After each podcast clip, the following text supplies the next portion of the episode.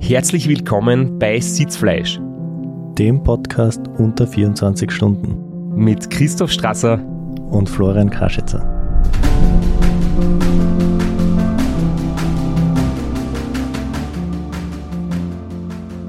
Wir freuen uns sehr, wir können jetzt schon zurückschauen auf ein wunderbares Erlebnis am Radl. Es hat wieder ein Wettrennen gegeben, einen Wettkampf gegeben, ein Ultraradrennen gegeben. Und es ist so gut wie für alle Beteiligten sehr gut ausgegangen. Gerade noch die Kurve gekriegt vom Erlebnis zum Radrennen. Projekt was keins, es war ein richtiges Radrennen. Es waren insgesamt 61 Teilnehmer am Start und Teilnehmerinnen. Wir werden die nächsten Episoden jetzt dann ausführlich über das Ganze sprechen. Wir werden aus der Sicht vom Flo und von mir das Ganze darstellen, wie es gelaufen ist. Und wir haben auch schon einige Gesprächspartner eingeladen für die nächsten Episoden. Aber jetzt ist ja das Rennen schon einige Zeit vergangen. Es ist am 7., 8. Mai über die Bühne gegangen. Der Muskelkater ist verarbeitet. Flo, wie hast du die erholt? Ja, du siehst mich da stehen, aufrecht. Äh, mir geht's echt gut. Ich habe mich super erholt. Es liegt natürlich auch an unserem heutigen Werbepartner Athletic Greens. Die haben mir die Regeneration nach dieser Anstrengung, nach diesen körperlichen Strapazen wirklich sehr erleichtert. Mit dem Athletic Greens Smoothie in der Früh, direkt nach dem Rennen, habe ich natürlich ein paar mehr genommen. Die haben die Regeneration beschleunigt, angeregt, verbessert und dadurch habe ich mich viel schneller erholt als letztes Jahr und viel schneller als normalerweise. Aber so wie ich die kenne, du hast wahrscheinlich nicht nur den grünen Smoothie zu dir genommen, oder? Da waren schon ein paar Zuckerl und ein paar Belohnungen dabei. Dazu möchte ich lieber nichts sagen, aber das habe ich mir nur erlauben können, weil ich zusätzlich Athletic Greens genommen habe, durch die vielen Spurenelemente, Antioxidantien, Vitamine, äh, war die Regeneration einfach so beschleunigt und so gut und auch die Verdauung hat sofort wieder funktioniert und das ist nach 24 Stunden Endschuhe, das weißt du selber nicht immer das, was am besten funktioniert, aber das hat sofort alles wieder funktioniert und das dank Athletic Greens.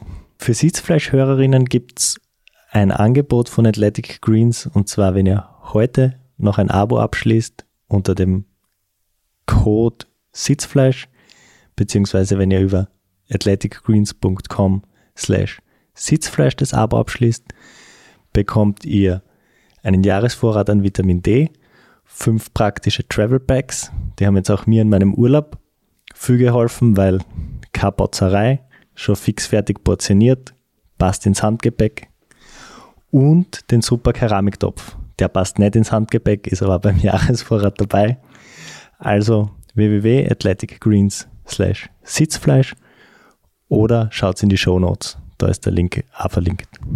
Erzähl uns kurz, du hast das Wort Urlaub in den Mund genommen. Ähm, ein Wort, von dem man die Bedeutung in den letzten ja, Jahren eigentlich bald vergessen hat. Ja, ich habe mich getraut über die Grenze. Ich war in Grado beim Giro-Start, sind ein bisschen Radl gefahren, war, habe Pizza gegessen, war ganz ungewohnt. Teilweise hat es sich echt komisch angefühlt, so viel Leid unterwegs. Aber es war echt wunderschön und super Erholung. das klingt gut und das hast du sicher mehr als verdient nach deiner Superleistung beim Race Round Niederösterreich. Und über die werden wir jetzt noch ein bisschen genauer reden. Und nicht nur über meine, sondern vielleicht auch über deine, die ja vielleicht anhand der nackten Zahlen eine Spur beeindruckender war als meine. ja, das, äh, das darf dann jeder für sich entscheiden, wo, welche Geschichte spannender ist oder welche Geschichte beeindruckender ist. Jedenfalls ich muss gleich vorweg schicken, es war für mich unglaublich erleichternd, dass das Rennen tatsächlich stattgefunden hat, weil ich glaube, im Frühling war es für alle irgendwie nicht absehbar, wird das stattfinden dürfen, wird es wieder verschoben, so wie letztes Jahr. Es gibt bei Weitem wichtigere Themen in den letzten Monaten als ein Radlrennen, aber für uns, das ich halt wirklich äh, gut darauf vorbereiten, äh, hat es schon eine gewichtige Rolle gespielt. Und umso schöner war es dann, als wirklich die Nachricht gekommen ist, tatsächlich, wir kriegen quasi, wir, also die Teilnehmer, dürfen bei dem Rennen fahren und es gibt tatsächlich die Genehmigung als Spitzensport-Event. Das ja die Voraussetzung ist. Im Gegensatz zu Radmarathons oder Hobbyveranstaltungen, die momentan nicht durchgeführt werden dürfen, Spitzensportevents dürfen durchgeführt werden. Und wen wundert's, dass es als Spitzensportevent genehmigt wird, wenn so Kapazunder wie Florian Kraschitzer mitfahren. Ja, aber da ganz großes Lob an die Veranstalterinnen. Das war wirklich großartig organisiert. Es hat ein funktionierendes Covid-Hygienekonzept gegeben. Es waren alle Teilnehmerinnen, alle Beteiligte sehr diszipliniert. Man hat da nie das Gefühl gehabt, da kann es irgendwie zu Ansteckungen kommen. Das war wirklich großartig und wir sind wirklich sehr dankbar, dass es stattfinden konnte und großes Lob. Wichtig war noch zu erwähnen, das war jetzt, glaube ich, für uns nicht in der Praxis ein Thema, aber es war heuer erstmals als Weltcuprennen gelistet von der World Ultra Cycling Association. Und das hat mitunter die Tür geöffnet, dass es als Spitzensportevent genehmigt wird. Also war es doch nicht nur meine Teilnahme, sondern der Weltverband, der noch in seinen Kinderschuhen steckt, also vom Organisationsniveau her, aber zum Glück gibt es ihn, zum Glück war das gelistet als Weltcuprennen und zum Glück hat das alles stattfinden können. Also wirklich großes Lob an die Organisation, noch einmal von meiner Seite. 600 Kilometer, 6000 Höhenmeter sind die Eckdaten von dem Rennen, also wirklich ganz genau. Ich kann nur den Tipp geben für alle, die nochmal nachhören möchten. Letztes Jahr, also im September, haben wir die ähm, Episoden veröffentlicht. Das war die Staffel 3. Da haben wir vier Episoden gemacht über das Race Round Niederösterreich. Da gibt es unter anderem die Details über einen Flo, der sich da im Hummelmodus befunden hat und das halt nicht bis zum Ende ganz durchgezogen hat. Das heißt, wir haben noch gar nicht so lange her, es war acht Monate her, eigentlich die Strecken kennengelernt, das Rennen kennengelernt und wir haben beide gesagt, wir sind wieder dabei. Wir wollen schauen, ob es vielleicht besser geht, ob noch was drinnen ist oder einfach ähm, das wirklich sehr, sehr gut organisierte und lässige und schöne Rennen einfach nochmal erleben. Es war jetzt gesamt die dritte Austragung und für uns beide die zweite Teilnahme. Äh, aufgrund der Verschiebung letztes Jahr war jetzt nicht ein ganzes Jahr zwischen den zwei Veranstaltungen, sondern lediglich acht Monate. Und das war ungefähr genau die Vorbereitungszeit, die ich gehabt habe auf das Rennen, weil letztes Jahr bin ich ja nur so mittelvorbereitet da reingestartet. Und das war die Motivation für mich, nochmals mitzumachen, um zu schauen, ob es wirklich nicht besser geht. äh, nein, ich war wirklich, also nicht enttäuscht, aber ich war wirklich sehr unzufrieden mit meiner Leistung letztes Jahr und wollte mir selber beweisen, dass ich dass es doch ein bisschen besser kann. Potenzial war ja mehr als genug vorhanden, oder? An verschiedenen Stellen hast du quasi noch Potenzial finden können. Erstens einmal an der, vielleicht überhaupt an der Fitness, in der Vorbereitung, besserer Trainingszustand, weil länger vorausgeplant und natürlich Strategie im Rennen wie geht man es an, wie zieht man es durch oder anders gesagt, wie geht man es nicht an? Wie geht man es nicht an, das habe ich jedenfalls schon herausgefunden. es, es gab Potenzial nach oben und das habe ich zum Teil ausgeschöpft, zum Teil habe ich mir noch was übrig gelassen für eventuell weitere Teilnahmen. Jetzt bist du unter den Podcast-Sprechern, unter den Werbesprechern schon ziemlich aufgestiegen. Du hast den eigenen äh, Werbepartner, den du da stolz jede Episode fast äh, präsentieren darfst. Trotzdem macht es nicht den Anschein, dass du da jetzt großspurig daherkommst. Du bist ähm, äh, vor dem Rennen nicht mit einem goldenen SUV oder mit einem doppelstöckigen äh, Tourbus daherkommen. Ähm, du bist wieder mit einem kleinen Golf gekommen, wo der Beifahrersitz gefällt hat. Also ähm, Betreuerauto oder am, am logistischen Setup hast du das gemacht, was sie voriges Jahr bewährt hat, oder? Genau, die Sachen, die funktionieren, muss man beibehalten. Also never touch a running system, hat mein Papa immer gesagt. Uh, aber ja, ich bin ganz Mensch geblieben. Also am Boden, am Boden verhaftet und werde in Zukunft keinen goldenen SUV fahren. Ich spare ganz hart auf mein Mercedes AMG, aber da werde ich noch sehr, sehr, sehr, sehr lang sparen müssen, aber träumen werde ich weiter. Und viel Werbespots einsprechen. Ja, genug, genug von mir, genug geblödelt. Für dich war es ja einerseits ein Test der sogenannten Rennhärte und andererseits hat es vom Kalender auch gut reingepasst. Was waren genau deine Gründe teilzunehmen wieder? Ja, für mich war das Race Around Niederösterreich aus mehreren Gründen ein wichtiger Auftakt ins Jahr. Einerseits natürlich, äh, Rennen ist immer gut, einfach weil es ein Ergebnis bringt und weil es irgendwie eine coole Stimmung ist und weil Radlrennen fahren einfach immer wieder eine super Herausforderung ist. Aber natürlich habe ich für heuer einen ganz großen Saisonhöhepunkt geplant, nämlich den 24-Stunden-Weltrekordversuch, besser gesagt zweimal den Weltrekordversuch, einmal im Juli in der Kategorie Straßen und im September in der Kategorie Outdoor Track. Und da ist mir ganz großes Ziel, die 1000 Kilometer zu schaffen. Über das haben wir schon ein bisschen geredet in der Episode mit Max, mit unserem oder mit meinem Trainer. Da werden wir auch noch genauer drüber reden in, in, im Sommer, aber das war für mich einfach so am Horizont das große Ziel. Für das habe ich mein Training etwas umgestellt.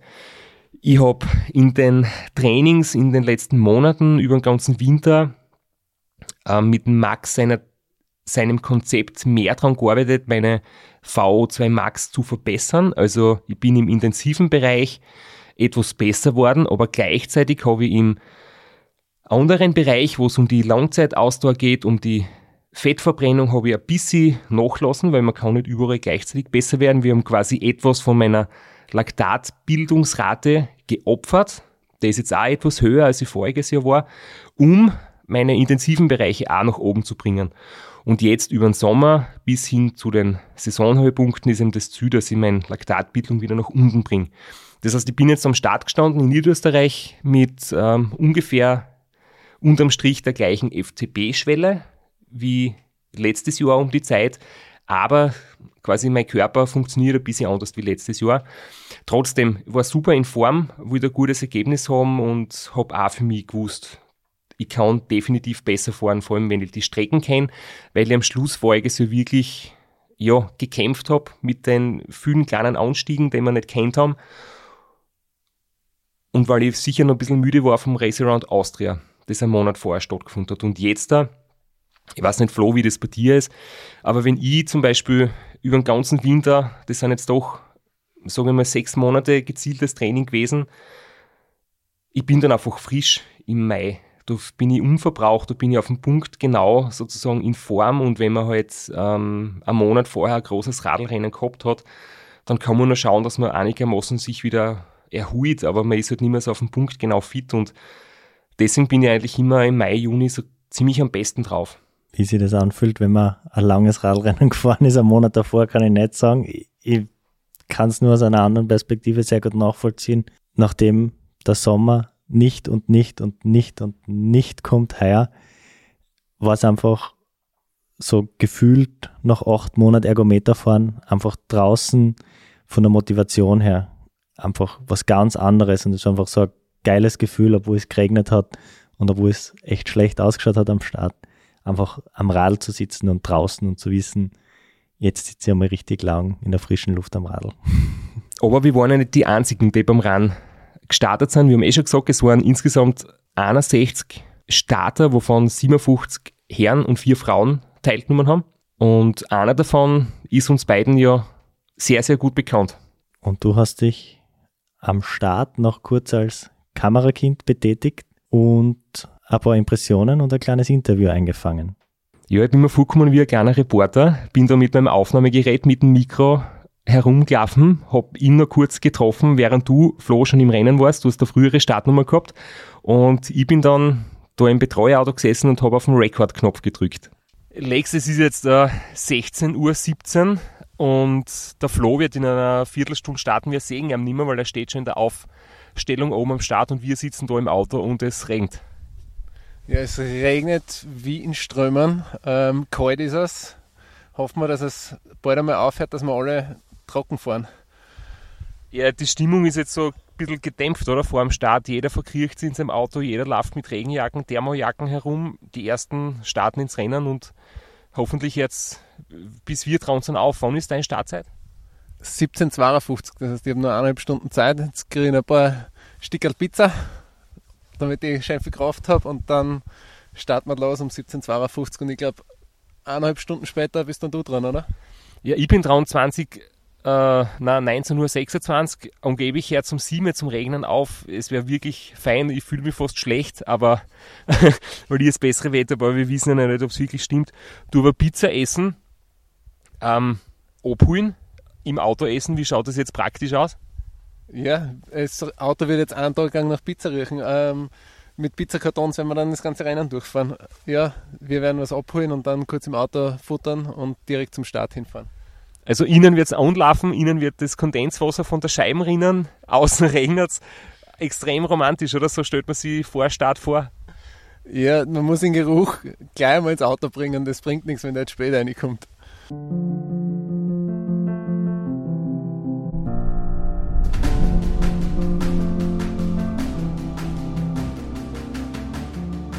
Ich wünsche dir alles Gute für den Start, äh, so wie alle anderen auch. Äh, in der Flo hört unsere Glückwünsche nicht mehr, aber wahrscheinlich werden wir uns irgendwann im Laufe des Rennens sehen und dann hoffentlich, wenn es trocken ist. Genau, ich freue mich auch. Dir auch viel Spaß und äh, schnelles Rennen. Ich bin gespannt, wann du mich hast. Ja, Ja, herein. Ah, grüß Gott. Ja, grüß euch. Ich habe Lex. hab uns was mitgebracht. Wollt ihr das sehen? Ja, zuerst einmal herzlich willkommen bei uns im Podcast. Lex Carelli, wir haben ja schon zwei Episoden gemacht und viele von unseren Zuhörerinnen werden die noch kennen. Und jetzt bist du da, jetzt machen wir wieder eine Episode gemeinsam. Ja, ich freue mich. Und ich sehe es da schon ein bisschen durchschimmern durchs Papier, so leicht fettig, man kann fast durchschauen. Jetzt musst du das auch sagen, was du da hast. Rund mit viel Zucker, oder?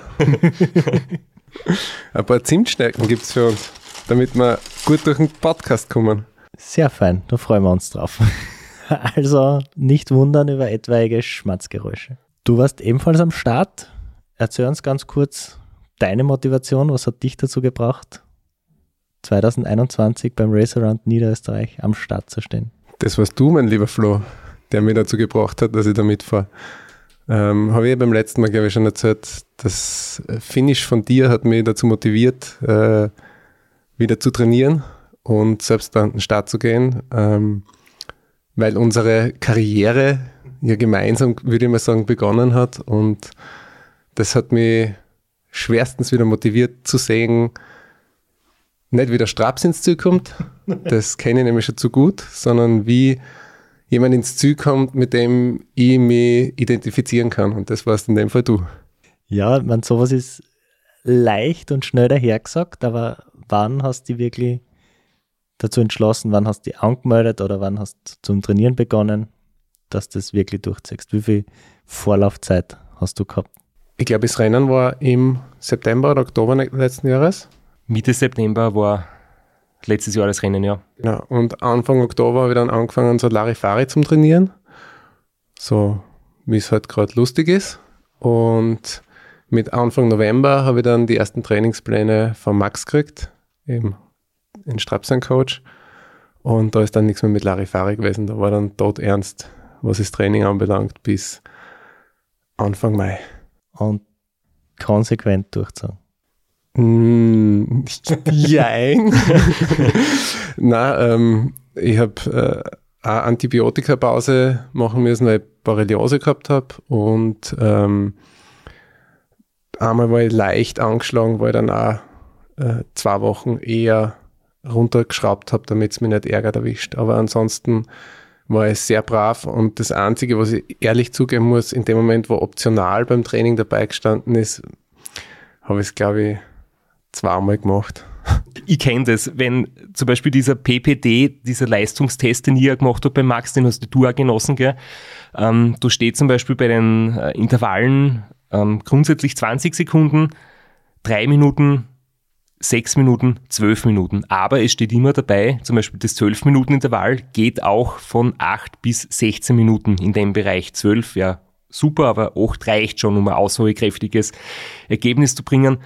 Und man sagt ja, dass ich zum Beispiel jetzt nicht mental unbedingt schwach bin und trotzdem in dem Moment, wo du seit sieben Minuten absolut am Limit fährst und du weißt, achte täten schon reichen, dann fährst du einfach achte und nicht zwölfe. Ich bin bei jedem von diesen Intervallen, wo, wo gestanden ist, acht bis zwölf Minuten bin ich immer acht Minuten gefahren. Also sobald die Option da ist, wird man, glaube ich, unterbewusst einen bisschen leichteren Weg, das kleine Hintertürchen.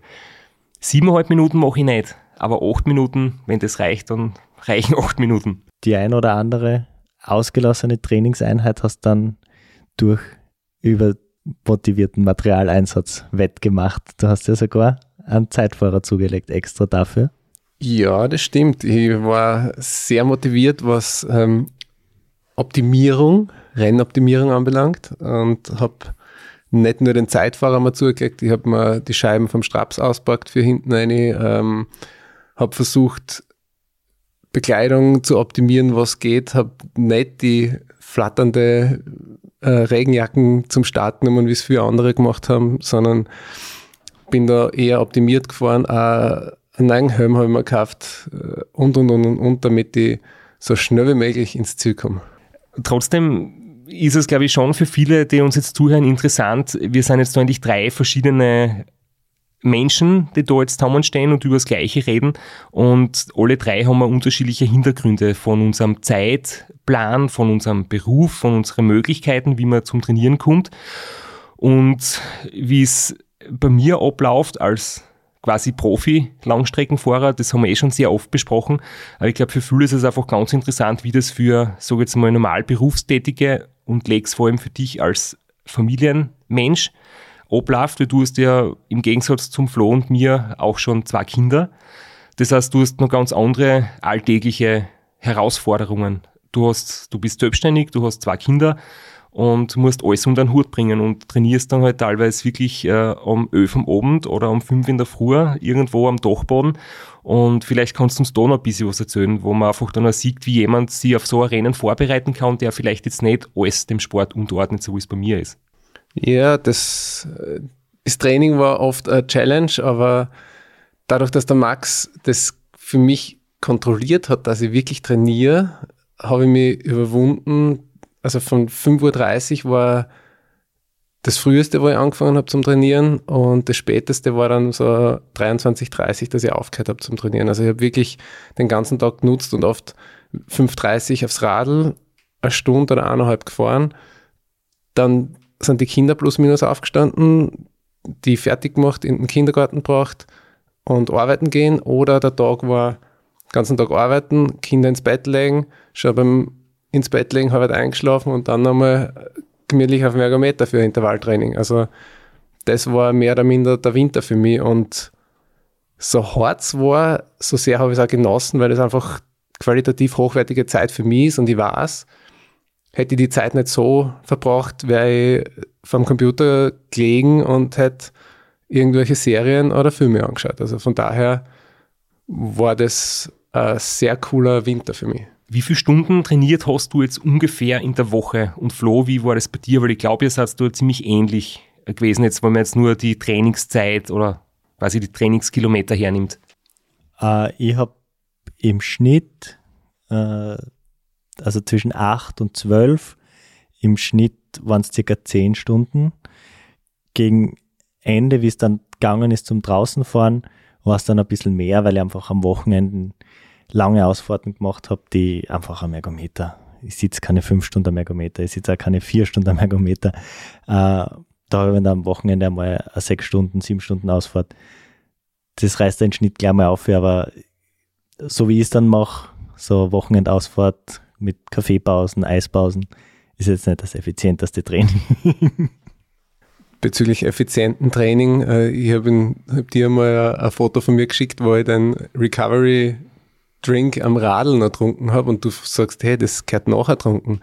Wo meine Antwort war, ja, ähm, ich trinke es in den letzten drei Minuten vom Training, weil danach geht es mit den Kindern weiter und ich habe keine Zeit, dass ich da noch mit gemütlich einen Shake mache. Das heißt, den habe ich mir dann schon am Radl noch gegönnt.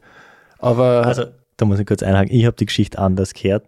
Mir ist es so kommuniziert worden, dass du gar nicht gewusst hast, dass es einen Unterschied zwischen Recovery und äh, normalen Getränken gibt und du hast einfach gedacht, das ist das Gleiche und du trinkst das einfach während dem Training, ohne zu wissen, dass da Unterschied drin liegt. Das war in der ersten Woche, das stimmt, aber dann habe ich mich aufklären lassen und die Geschichte, die ich erzählt habe, war wirklich äh, so am Ende, wie ich gewusst habe, wie es funktioniert mit der Ernährung. Der Lex ist lernfähig in der Hinsicht. ja. Ich habe mir gedacht, jetzt habe ich ihm das in Schuhe gegeben und dann den Recovery Drink, der halt vom gleichen Hersteller ist. Gell? Ja, das gibt's ja nicht. Der Lex trinkt beinhartes Eiweißgetränk während dem Training und büdert sie ein, das gibt ihm die volle Energie. dann habe ich sie ihm erklärt, wie es geht und dann hat's eh passt. Aber jetzt, jetzt druckst du schon zu lang vor der Frage herum, jetzt wollen wir Zahlen hören. Ja, die konkreten Zahlen waren anfangs zwischen 10 und 12, 13 Stunden und haben sie dann ab Jänner ziemlich rapide nach oben geschraubt mit 15 Stunden und zum Schluss hin, letzten eineinhalb Monat, ähm, Maximum waren 26 Stunden die Woche und, also es waren zwei Wochen und ja, das hockt halt schon ziemlich ein. Und äh, ich habe halt keine Kaffeepäuschen oder Eispäuschen einlegen wollen, dürfen und können. Die zwei Wochen mit 26 Stunden, das waren während der Arbeitszeit oder hast du ein bisschen, hast du da, als Selbstständiger kann man sich das ein bisschen einteilen, hast du quasi Urlaub gehabt oder ein bisschen mehr Zeit dir freigeschaufelt? Ich habe mir zum einen Zeit freigeschaufelt und kurze Einheiten, wo ich gewusst habe, ich kann nebenher äh, E-Mails beantworten, Angebote, Rechnungen schreiben, habe ich dann am Ergometer gemacht, damit ich die Zeit doppelt nutze. Bei harten Intervallen geht es nicht, aber äh, ich habe sehr viel Zeit vom Computer auch verbracht im Winter, wo ich dann Computerspiele gespielt habe beim Radfahren. Also das funktioniert schon mit der Tastatur, dass man dann arbeitet auch währenddessen. Guter Tipp für alle, die das auch probieren wollen. Externe Tastaturen gibt es für 10 Euro und es ist überhaupt nicht schmerzvoll, wenn man einmal eine wegschmeißen muss, weil man eingeschwitzt hat. Ich habe schon ziemlich oft die Frage gekriegt, wie ich das mache, dass mein Laptop nicht kaputt wird, wenn ich während dem Training äh, da herumtue, weil andere Leute haben schon mehrere Laptops quasi durch Schweiß zerstört und sind dann natürlich fix und fertig, weil so ein Laptop ist erstens nicht lustig, wenn man Daten sichern muss und auch nicht ganz günstig, aber deswegen der Profi-Tipp, eine externe Tastatur für 10 Euro kann man ruhig einmal im Jahr erneuern, das tut nicht weh. Und es gibt sie sogar Schweiß- oder Wasserabweisend, die kann ich wiederum empfehlen. Sogar mit leuchtenden Farben dazu. Es ist ein Traum, so zu, so zu trainieren. Ja, ich tue Arbeit und Radfahren nicht miteinander verbinden. ich brauche brauch sowas nicht.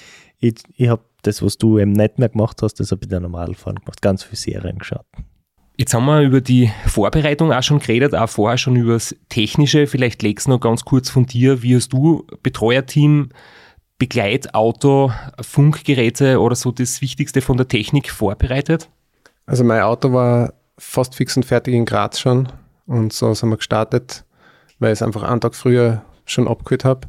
Und Betreuerteam habe ich das Glück gehabt, dass ich von meinem Bekleidungshersteller von Cocoon zwar aus der Produktentwicklung im Team gehabt habe, die sehr motiviert waren und wo ich gewusst habe, mit denen funktioniert ein Team super und das ist halt doch sehr wichtig. Plus den Hausi, langjähriger Freund, Fotograf, Kollege. Von uns allen und da muss ich kurz äh, mich beschweren, das war nämlich, wie du gesagt hast, Lex, ja, du fährst nächstes Jahr mit beim Race Round Niederösterreich und ich habe mir gedacht, hey cool, super, ähm, du hast gesagt, und der Hausi fährt bei dir jetzt mit im Betreuerteam. Voriges Jahr oder viele Jahre war er immer bei mir mit. Das heißt, du hast nicht nur, du bist mir aus dem Betreuerteam ausgefallen und selber gefahren, du hast gleich noch in Hausi mitgenommen. Und dann haben wir ein bisschen schauen müssen, wie ich zu einem guten Betreuerteam komme. War für mich natürlich gut machbar. Ich habe ihn in Max mitgehabt. Und in Philipp, der Philipp war voriges Jahr dabei und der Rainer Hochgatterer hat nach sieben Jahren Abstinenz wieder das Comeback gegeben in meiner Strasser-Crew. Aber am Anfang habe ich mal die Augen aufgemacht, wie du gesagt hast. Hausi ist bei dir dabei. Ja, dem Hausi sein erstes Rennen, das er betreut hat, war bei mir damals in Slowenien mit dem Shep gemeinsam. Das heißt, uns verbindet da schon auch ein bisschen was. Ich muss, glaube ich, widersprechen. Ich glaube, der Hausi war bei meinem zweiten Glocknermann, der war vor deinem Slowenien-Ausflug. da war er mein Betreuer. Auf jeden Fall also, ist der also Hausi ein Universalbetreuer funktioniert in jedem Team gut, ist wirklich für alles äh, der richtige Mann. Und wie wir gerade feststellen, ja, hat er uns alle schon mal sehr, sehr viel geholfen. Also gern geschehen. Meine Entdeckung. Aber jetzt gehen wir zurück zum Rennen. Während der Lex und ich uns da über die Pizza im Auto unterhalten haben, Flo, bist du dann schon quasi gestartet. Du warst im Startblock 1 von 3.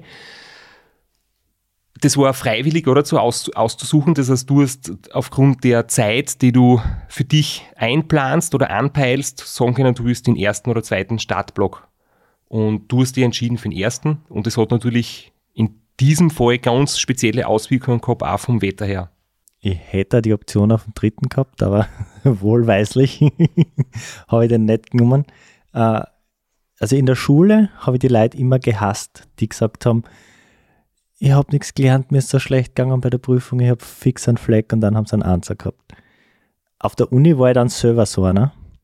Und jetzt beim Rennen offensichtlich wieder. Also ich habe mich bewusst, nachdem ich letztes Jahr 27 Stunden und 46 Minuten oder sowas braucht habe, habe ich mich bewusst wieder in diese Startblock, obwohl ich insgeheim natürlich gehofft habe, unter 24 zu bleiben oder irgendwo in die Gegend von 24 Stunden zu fahren, habe ich mich bewusst wieder, einfach um die Option zu haben, auch 30 Stunden zu brauchen. Ich wollte es jedenfalls wieder finishen. Und je später der Startblock, je niedriger die Startnummer, desto kürzer wird deine Karenzzeit. Weil das Ziel ist jedenfalls um 22 Uhr zu. Und ich wollte mir einfach die Option offen halten, jedenfalls zu finishen. Deshalb auch die frühe Startzeit. Auch weil ich ja nicht gewusst habe, okay, ich habe zwar jetzt gut trainiert, aber kann ich mich wirklich um dreieinhalb, fast vier Stunden verbessern. Das waren so meine Gedanken für die frühe, frühe Startzeit. In Lex habe ich damit ordentlich unter Druck gesetzt. Der hat mich ganz panisch angerufen, wie er die Startliste gesehen hat. Ich war der fixen Überzeugung, du nimmst den mittleren Startblock und habe eigentlich darauf gehofft, dass wir gleichzeitig starten. Und ich habe mir extra vom ersten in den zweiten Startblock Viere reinlassen, wie das Training gut gelaufen ist und ich gemerkt habe, boah, das kann sich so plus minus mit 24 Stunden ausgehen. Und dann sagst du, na, du startest im ersten. Das war, da war ich fertig. muss ich kurz aus meiner Sicht noch was erzählen. Es hat ja dann also ich glaube, ihr selber habt sich auf diese Spekulationen gar nicht so einlassen oder ihr habt es einfach nicht gesagt. Aber natürlich haben alle aus unserer Crew und die uns halt alle kennen, irgendwie, ja, geredet und Tipps abgeben, wird der Lex schneller sein, wird der Flo schneller sein, wer schafft es unter 24 Stunden. Und ich habe natürlich von euch beiden gewusst, weil wir uns ja beim Trainieren hin und wieder gesehen haben. Mit dem Lex bin ich öfters gefahren, aber ich habe Flo von dir natürlich auch ungefähr gewusst, wie es läuft. Und ich habe mir halt so ungefähr ein Bild machen können, wer wie gut drauf ist und immer gedacht, ja, das wird wirklich ein spannendes Duell. Und ich war immer ziemlich aufgeregt, wie es euch dann wirklich beide gehen wird. Und vielleicht war es wahrscheinlich besser so, ihr habt sich beim Start oder auf die ersten, in den ersten Stunden nicht gesehen, weil ich glaube, wenn ihr euch von vornherein vom Start weg quasi Kopf an Kopf unterwegs gewesen wärt, hättet ihr euch sicher ordentlich gegenseitig eingeschenkt. Und so wart ihr über eine Stunde voneinander entfernt und ich glaube, da ist es viel, viel leichter, dass jeder sein eigenes Tempo fährt, oder? So diszipliniert wie heuer war, würde ich, aber es ist natürlich, wenn der Lex in der Nähe von dir ist, dann halt es einfach anders hin wie, wie nicht. Also ich denke schon, dass es so ganz gut passt hat. Ja, für mich Zum Glück haben wir nicht vorher drüber geredet und uns die gleiche Zielzeit angeben, damit wir nebeneinander starten. Ja, für mich hat es eigentlich auch ziemlich gut passt, so wie es war. Äh, und ich habe auch bis 150 Kilometer vor dem Ziel nicht gewusst, auf welcher Position das ich bin und wo alle anderen sind. Erst da habe ich dann zum Fragen angefangen, wie schauen wir überhaupt aus und wo ist wer. Wie war das Wetter, Flo? Genau, zu meinem Start, der war 16.30 sowas herum, genau kann ich es jetzt nicht mehr sagen. Ähm, es hat immer wieder so leicht hergenieselt, Sommerregen bei 8, 9 Grad. Es war arschkalt, aber es hat ausgeschaut, als würde es halten und trocken bleiben. Und ich bin dann losgestartet, aus dem Stadttor von Weitra raus und meine Füße waren waschelnass. Die Straße war einfach nass. Es ist ganz wenig, ganz selten die ersten Stunden, die erste Nacht. Es ist fast nie Regen von oben gekommen, wenn nur ganz wenig, aber die Straßen waren einfach immer nass und es ist einfach von unten alles aufgespritzt. Und wir haben vor dem Rennen noch geredet, wie man die Wetterprognose schon gesehen hat, so ein, zwei Tage vor und wir haben gesagt, oder du hast zu mir gesagt, wahrscheinlich wird es so sein, nasse Straßen, dass man von vornherein nasse Viers hat, nach den ersten paar Minuten und genauso war es dann. Ja, Cassandra-Schicksal, würde ich sagen. Aber äh, meine Startphase ist einfach super gelaufen und ich war wirklich stolz auf mich und ich bin auch jetzt noch zufrieden. Ich war so diszipliniert. Also ein bisschen, ohne das jetzt despektierlich zu meinen, aber ich war jetzt einfach vielleicht eine Spur zu gut für die Startgruppe, in der ich war. Ich hätte wirklich in die zweite gehört und deshalb sind die anderen ziemlich nah, also ziemlich schnell herkommen zu mir. Aber ich war wirklich. Du kannst in der aktiven Form sagen, du hast die anderen recht bald eingeholt. Ich habe die anderen recht bald eingeholt, sagen wir es so, ja. Aber ich bin wirklich extrem diszipliniert geblieben. Habe immer auf mein Wattmesser geschaut, auch wenn ich die Drehlichter schon gesehen habe, bin ich nicht hingesprintet, so wie letztes Jahr, sondern einfach ganz brav auf dem Wattmesser geschaut, ganz diszipliniert überholt. Und wenn ich fünf Minuten die Drehlichter siege, dann siege ich sie fünf Minuten. Das war wirklich gut gelaufen und das habe ich eigentlich lang so praktizieren können und das war echt cool. Ich war dann circa bei Time Station 1, sowas herum, dann müsstest du gestartet sein, oder? Ungefähr, wann bist du? Eineinhalb Stunden nach mir?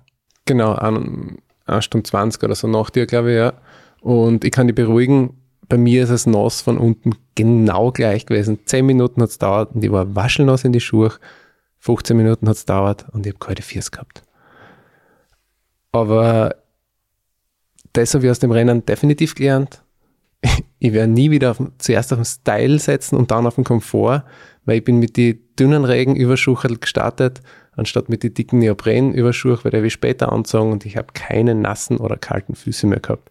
Also der Style kommt definitiv ab jetzt hinter den Komfort. Aber Lexi kann da sagen, ich bin mit den dünnen Regenüberschuhen gestartet und fertig gefahren. Also ich habe nicht unterwegs mich umgezogen auf warme Neopren, wärmende Überschuhe. Also ich habe zwar meine Zechen nach zwei Stunden nach dem Start nicht mehr gespürt, ähm, irgendwie zehn Stunden lang, die waren einfach zu kalt und zu nass, aber ich habe mir halt gedacht, das ist jetzt kein Grund, dass ich langsamer fahren muss. Ähm, wenn ich die Viers nicht spüre, ist eh nicht so schlecht, weil dann spüre ich nicht, wie kalt man ist da muss ich dazu sagen, da hat mir der nötige, die nötige Erfahrung gefällt. Und ich habe ein bisschen einen inneren Stress gehabt, weil ich bei den Wattwerten, die ich gefahren bin, einfach einen zu hohen Puls gehabt habe. Und mir hat das Vollgas hergestresst und ich habe nicht gewusst, woher es kommt und habe nur kalte Viers und kalte Hände gespürt und habe mir gedacht, vielleicht kommt das ja daher. Du hast mir schon aufgeklärt, dass es wahrscheinlich nicht daher gekommen ist, aber das war für mich definitiv ein Grund, schnell umzuziehen und wieder ins quasi warme Viers und warme Hände zu kriegen. Also ein hoher Puls am Start auf den ersten Kilometern am, beim Run, kann ich die beruhigen, ist ganz normal. Da kann schon mal bis 196 aufgehen, wenn man ein bisschen motivierter wegstartet.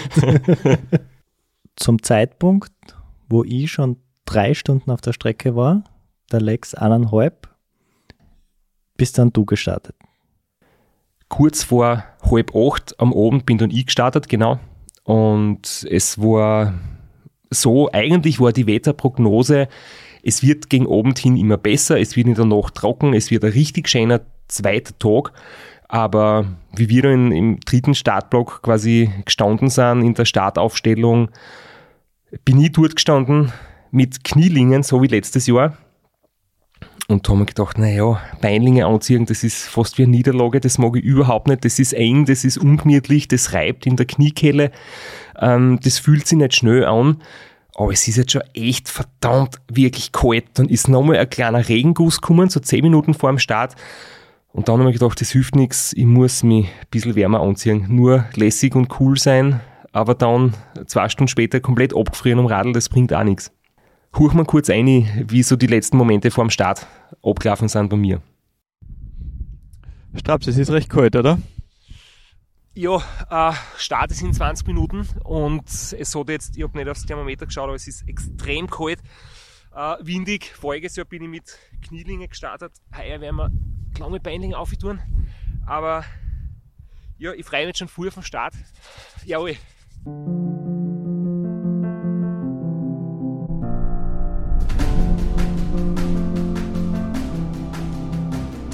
Wie starten wir rein? Was, was ist dein Vorhaben?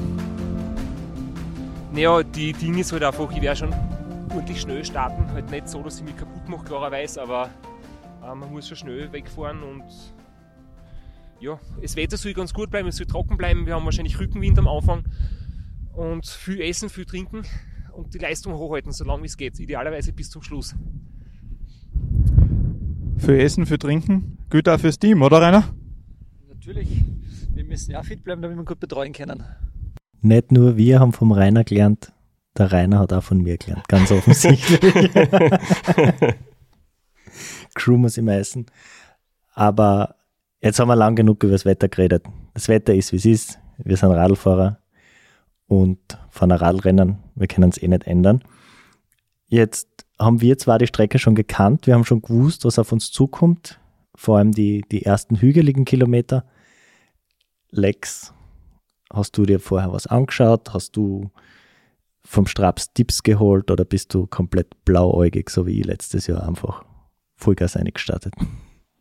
Ich habe das Höhenprofil in- und auswendig gelernt, wobei man dazu sagen muss, die ersten Kilometer, die ersten 90 Kilometer so, waren in meinem Kopf viel hügeliger und viel schwerer zu fahren, wie es dann wirklich in Realität war. Also ich habe mir da richtig, ich habe Angst und Respekt vor den ersten 90 bis 100 Kilometern gehabt. Und wie ich es dann gefahren bin, habe ich gedacht, boah, das ist aber leicht gegangen. Und das waren jetzt die ersten, keine Ahnung, 1000 Höhenmeter plus minus. Und das ist geflutscht wie nichts. Du musst ich ein bisschen erzählen, da eben im Vorfeld, wie wir geredet haben, der Lex erzählt hat, wie er sich vorbereitet und wie er überlegt, wie, welches Radl er nimmt und wenn am Anfang sind es so viele Höhenmeter, ob das Zeitvorradl mit der Scheiben drinnen schon die richtige Wahl ist. Und ich habe da immer wieder gesagt, du sind nicht so viele Höhenmeter. Natürlich steht 1000 Höhenmeter am Papier, aber das spürst nicht. Das sind so ganz wenige flache Anstiege, wo man so richtig drüber ruht, wo man den Schwung mitnimmt, wo es halt einfach wirklich schnell dahin geht.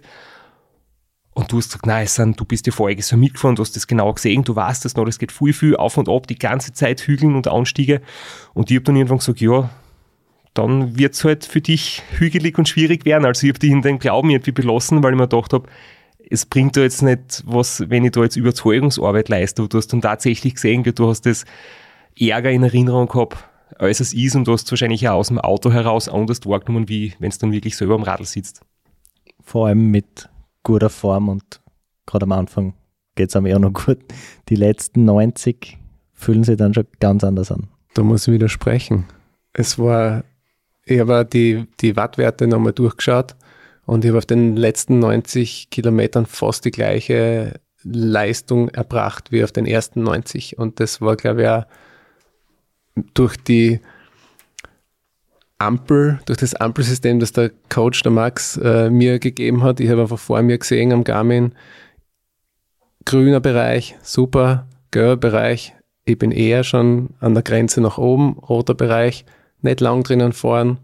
Und ich habe gewusst, wenn ich das einhalte, mit den Wattwerten komme ich einfach sehr weit und schieße mich nicht ab. Bitte erzähl uns da ein bisschen mehr davon. Ich weiß, wir sind ein paar Mal trainieren gewesen und du hast immer, du hast da quasi die Trainingsvorgabe, die über Training Peaks kommt, auf Garmin synchronisiert, auf dem Edge und hast es dann im Training wirklich, du hast gepiepst, wenn es Intervall losgeht oder du hast eine Nachricht gekriegt, wie lange das Intervall dauert und, und immer irgendwie alles genau. Mir ist das viel zu aufwendig. Ich schreibe mir einen Zettel und bieg mir, bieg mir so ein, ein Klebe, ein Post-it auf den Raum an und schreibe mit Kuli ungefähr drauf, welche Intervalle das ich vor. Du hast das ganz anders gemacht und du hast dann zu Max gesagt, vor dem Rennen, bitte schreib mir eine 24 Stunden lange Trainingsdatei und dann war quasi das Rennen für dich eine Trainingsvorgabe, oder? Wie ein Grundlagentraining erlangen sind, genau den Bereich, was du fahren sollst. Ja, genau. Ich, während dem Training habe mir das eigentlich beim Intervalltraining im Winter so in den Kopf gebracht, dass, mir das, dass ich das super gefunden habe. Ich habe mir nichts scheren müssen. Mein Kopf war komplett frei. Ich habe gewusst, sich vor mir 20 Minuten aufwärmen, dann kommen die Intervalle und ich habe nicht auf, nie auf, auf den Timer schauen müssen. Okay, jetzt noch zwei Minuten, dann geht's los. Ich habe gewusst, es piepst fünfmal und dann starte ich meine Intervalle los. Und das, diesen Komfort, den ich da gehabt habe, habe ich mir gedacht, wenn ich den ins Rennen mitnehmen kann, dann kann nichts mehr schief gehen. Und ich habe gewusst, wenn es bergauf geht, darf ich ein bisschen drüber fahren. Aber grundsätzlich genau in dem System drinnen bleiben und es hat super funktioniert. So ausgefuchst war ich nicht unterwegs. Ich habe ja auch immer nur die Karten offen gehabt und Watt und Herzfrequenz und habe dann einfach so grob geschaut, dass ich irgendwo in der Gegend bin. Aber es hat diesmal deutlich besser funktioniert als vor allem, weil dieser 3 Sekunden Wattwert halt doch ziemlich springt. Bei meiner unrhythmischen Vorweise. Ich habe halt dann immer so geschaut, dass es ungefähr passt. Und es hat sehr lang, sehr gut passt bei mir. Ja, bei mir war der optimale Bereich äh, Bereich von 40 Watt plus minus, also 20 Watt plus minus so. Äh, und natürlich war ich nicht immer drinnen und ich habe im Nachhinein gesehen, und das habe ich eigentlich während vorhin auch schon mitgekriegt, ich habe Phasen gehabt, wo ich eigentlich weit drunter war und ich habe Phasen auch gehabt, wo ich ein bisschen drüber war. Also das war ja nicht so schlimm. Ich bin auch schon aufgefragt worden, wie dieses äh, Einteilen vom Speed bei mir ausschaut, weil sehr viel Leute machen immer auch diese Leistungstests und testen ihre FTP-Schwelle aus. Flo, wie wir es besprochen haben, mit diesem 20-Minuten-Test zum Beispiel. Und jetzt hat man dann diese FTP-Schwelle und die Frage ist, bei wie vielen Prozent von der Schwelle kann man so ein langes Rennen beginnen? Das ist bei mir zum Beispiel gewesen, mein FTP ist ungefähr bei 390 aktuell und der Watt Zielwert war ungefähr 280, habe ich mit Max ausgeredet. Das ist äh, Wert, den ich realistischerweise durchfahren kann im Schnitt. Das heißt, ich bin gestartet mit so 290 bis 300 Watt, aber ich habe jetzt da nicht eine grüne Farbe am Garmin gehabt oder gelb oder rot oder piepsen. Ich habe einfach ungefähr gewusst, 280 plus minus und halt, wenn 300, dann ist ein bisschen viel und 250, da geht ein bisschen mehr. Also ich mache das auch eher so nach Gefühl. Aber trotzdem habe ich die Zahl immer im Kopf gehabt. Und natürlich die erste Stunde ein bisschen schneller. Und das Lustige war, jetzt ein kleiner Insider, eine Insider-Anekdote. Es hat dann von den Veranstalter ein Gewinnspiel gegeben und die Gewinnfrage hat gelautet, wie viel Watt trittert der Strasser in der ersten Stunde im Durchschnitt? Und das haben wir vor dem Start noch geklärt, weil dann hat nämlich der Max gesagt, er schätzt oder er weiß ziemlich genau, das werden 293 Watt sein. Und dann haben die Veranstalter schon das Gewinnspiel quasi gewusst. Die Antwort vor dem Start haben wir gesagt, nach einer Stunde werden es 293 Watt sein. Ähm, dann haben sie da irgendwie leichter dann mit dem Ermitteln des Gewinners. Und tatsächlich nach einer Stunde, ich habe das jetzt nicht im Hinterkopf gehabt, nach einer Stunde habe ich einmal auf den, auf den Wattwert geschaut und ich habe genau 293 wirklich gehabt, nach einer Stunde Durchschnittsleistung. Das war komplett irre. Und da sieht man einfach wirklich einerseits, wie gut ich das dosieren kann und wie gut das der Max auch abschätzen, ausrechnen kann und im Gefühl hat. Und dass das halt auch genau der Bereich war, den ich quasi wirklich, ohne dass ich mich dabei jetzt kaputt gemacht habe. Und es waren so circa 70 bis 75 Prozent von der FTP, was halt da quasi mein Starttempo war. Habt ihr eigentlich was gemerkt vom Rückenwind auf die ersten 30, 40 Kilometer oder, oder vom Seitenwind, weil prognostiziert war ja, der Wind kommt aus Westen, man startet nach Norden, das heißt der Wind mir von links kommen, den habe ich ganz deutlich gemerkt und dann hat es geheißen, in der Nacht wieder weniger werden und aufhören. Und wie wir dann quasi nach Westen bogen sind, Richtung Wien, habe ich das Gefühl gehabt, gar so viel Rückenwind gespürt nimmer. Bei mir war es eigentlich gleich weiterer Aussehen. Es war richtig schier mit der Scheibenfahren. Ich habe mir echt gedacht, was habe ich mir da angetan? Da ist das richtig der Blasius gegangen und dann nach kurzer Zeit war es eigentlich deutlich weniger schon und so wie du sagst, irgendwann habe ich nicht mehr wirklich viel Wind gespürt. Ich könnte mich echt nicht daran erinnern, dass ich irgendwie Wind gespürt hat, wirklich nicht. War ja die richtige Materialwahl getroffen mit meinen niedrigen Felgen. Einfach auf Nummer sicher gehen. Nein, ich habe hab wirklich nichts gespürt. Ich kann mich erst ganz spät im Rennen, dazu kommen wir eh noch, nach der Donaubrücke waren ein paar Kilometer mit wüden Gegenwind. Das war das Einzige. Sonst könnte ich mich echt nicht daran erinnern, dass ich da arg durch den Wind gefahren wäre der Flo fährt ganz nach dem Motto, wer ein bisschen was drauf hat und ein bisschen Gas gibt, hat immer Gegenwind. Wenn es schnell genug fährst, gibt es keinen Rückenwind mehr. Ja, also zurück zum Rennen. Jetzt sind wir alle drei auf der Strecke äh, und die ersten äh, hügelig, du sagst 90 Kilometer. Ich habe da äh, letztes Jahr nicht wirklich was, also ich habe schon gemerkt, dass es hügelig ist, aber es ist mir nicht wahnsinnig schwer vorkommen. Und irgendwann wird es ja dann wirklich Topf eben. Also nach dieser quasi Rechtskurve, wenn man dann Richtung Osten fährt, wird sie dann richtig Topf eben und dann geht es eigentlich bis, bis zur Donaubrücke ziemlich flach, ziemlich flott dahin. Wie, wie ist dir da gegangen? Wie ist dir da gegangen? Also das hat jetzt keiner gesehen, dass ich einmal in Lex, einmal in Schraps angeschaut habe. wie ist euch beiden da gegangen? Also nachdem ich mich nach den ersten 1 Kilometern da wo, sehr wohl gefühlt habe, habe ich gewusst, und jetzt kommt der Bereich, auf den ich mich so dermaßen freue, nämlich 200 Kilometer flach. Und für das habe ich die Zeitfahrmaschine gekauft und für das habe ich die Scheiben hinten reingekauft. Ich habe gewusst, jetzt geht's richtig rund. Geborgt, geborgt. Danke. Bitte leg's, bitte gib's mir zurück. vielleicht, vielleicht kaufst du es einmal ab, aber der Wald kehrt sich da noch nicht. ich habe mich ein bisschen in das Ding verliebt, muss ich gestehen. Auf jeden Fall. In den ersten 90 Kilometern habe ich eigentlich im Kopf gehabt, ich werde keinen einzigen Fahrer überholen und ich werde permanent überholt werden, weil ich einfach gewusst habe, diese Hügel, die es ja nicht gibt, darf ich nicht allzu schnell drüber drucken. Und in Wahrheit gleich einmal nach 15 Kilometern ist, glaube ich, Gmünd. Da ist vor mir die Ampel auf Rot umgesprungen, bin abgestiegen vom Radl, habe gewartet, habe gewartet. Ist der erste von hinten gekommen und dachte, okay, es fängt schon mal ganz mies an. Der erste ist schon da, blöd, Ampel. Der hat mich natürlich geil überholt, war wirklich schneller wie ich. Der ist dann auch ziemlich weit vorne reingefahren. Äh, ich glaube Platz 5 oder Platz 6. Und dann habe ich, hab ich einen Fahrer nach dem anderen überholt und ich habe gewusst, boah, es läuft ziemlich gut, sogar in dem hügeligen Bereich.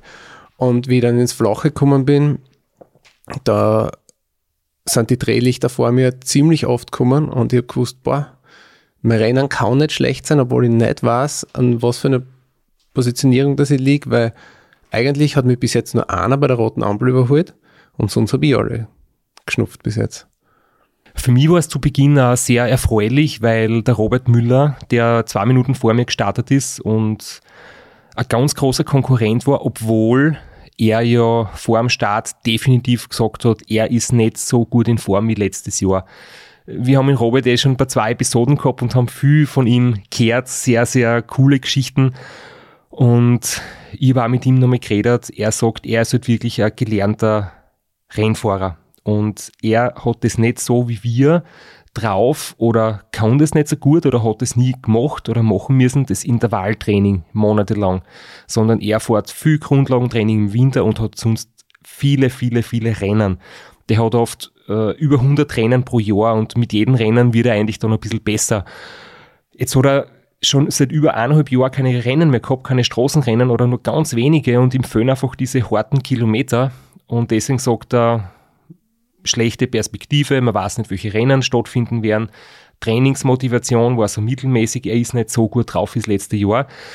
Mir gedacht, vielleicht tut er ein bisschen tief stapeln, aber ich habe ihn dann doch wirklich noch, noch ein paar Minuten schon eingeholt gehabt, weil er nämlich auch gesagt hat, er möchte bewusst langsamer starten, weil er voriges Jahr sehr, sehr schnell gestartet ist und dann am Schluss wirklich wüde Probleme gehabt hat, das will er nicht wieder machen.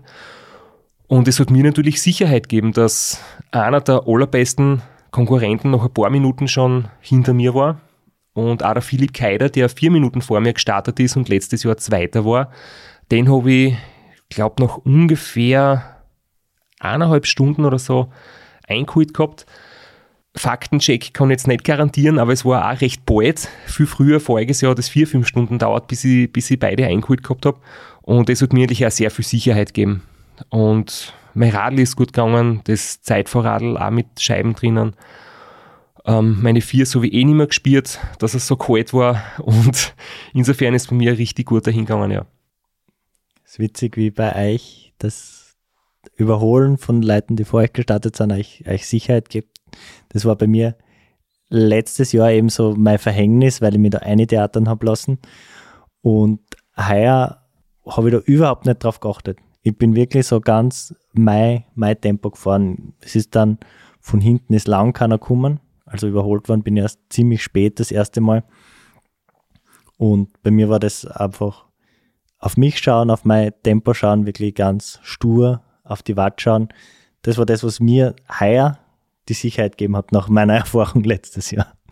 Ich habe auf mich geschaut. Der Lex hat sich keine Zwischenstände sagen lassen ich kenne es ja vom Betreuen, du bist jemand, der relativ bald ganz genau alle Zeiten, alle Zwischenzeiten, alle Zwischenstände wissen will. Und du hast, glaube ich, einen kleinen Einspieler vorbereitet, wo du die Zwischenstände deiner zwei wichtigsten Konkurrenten wissen wolltest. Müller und Keider waren hinter mir. Das hat mir Sicherheit gegeben, aber um zwei große Fragezeichen hat es in meinem Kopf noch ganz gewaltig draht. Raps, fast vier Stunden im Rennen. Gern nach kurzer Zeit an der größeren Konkurrenten überholt. Noch zwei, drei Viertelstunden die nächsten zwei. Wie ist der Zwischenresümee? Ja, total gut. Äh, es ist halt echt äh, richtig kalt. Es ist seit einer Stunde nach dem Start hat 4 Grad und ich kann nicht versprechen, ob ich das so durchfahren kann, aber Wahl läuft super. Aber vielleicht die wichtigere Frage. Der größte Konkurrent, Grauschützer, der ist noch vor dir. Da wisch wir den heute, noch. Ja, Kraschitzer und Carelli sehr, sehr gut im Rennen. Ich hoffe, da wissen wir noch rechtzeitig, aber vielleicht sogar noch bevor die Sonne aufgeht oder vielleicht wenn die Sonne aufgeht, dann wäre es sogar romantisch. Wie romantisch es jetzt in dem Rennen weitergeht, wann ich in Lex und den Flo eingeholt habe, Das hören wir in der nächsten Episode. wo der Lex wieder bei uns sein wird.